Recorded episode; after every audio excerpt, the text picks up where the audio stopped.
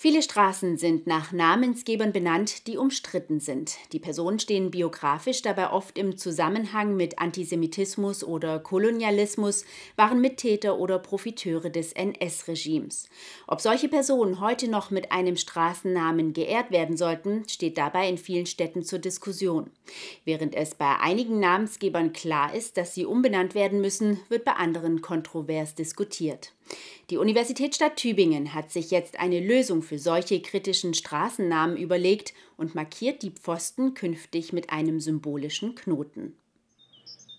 Zurzeit stehen in Tübingen insgesamt 14 Straßennamen in der Kritik und sollen genauer untersucht werden.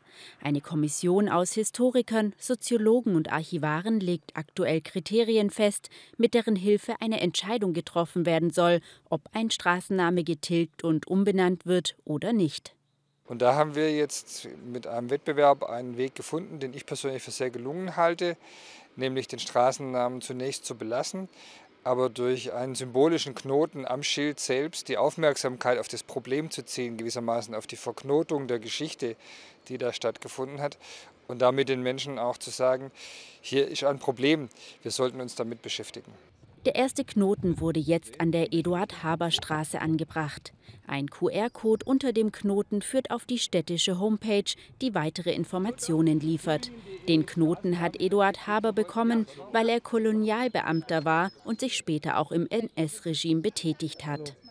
Wir haben den Namen ausgewählt, weil es einer der Namen war, der von einer Fraktion des Gemeinderats, die heißt die Fraktion, die hat einen Antrag gestellt, äh, die Haberstraße umzubenennen. Und äh, deswegen nehmen wir diese Straße jetzt auch als Ausgangspunkt, wo wir sagen, wir sind hier in einem Denkprozess, in einem Diskussionsprozess, darauf möchten wir aufmerksam machen.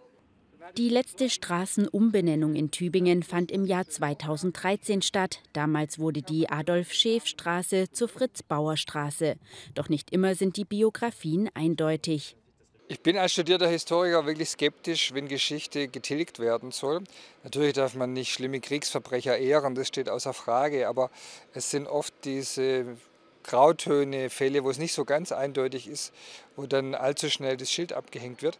Und ich finde, dass unser Wettbewerbsergebnis für dieses Dilemma einen wirklich guten Ausweg zeigt. Und die Formgebung gefällt mir außerordentlich. Ich glaube, dass das wirklich ein Anziehungspunkt für die Blicke sein wird und dass die Problematik damit gut bearbeitet werden kann. Der Ideenwettbewerb zur Kennzeichnung der betroffenen Straßenschilder richtete sich dabei bewusst an Studenten, um so eine junge Perspektive auf die Erinnerungskultur zu eröffnen.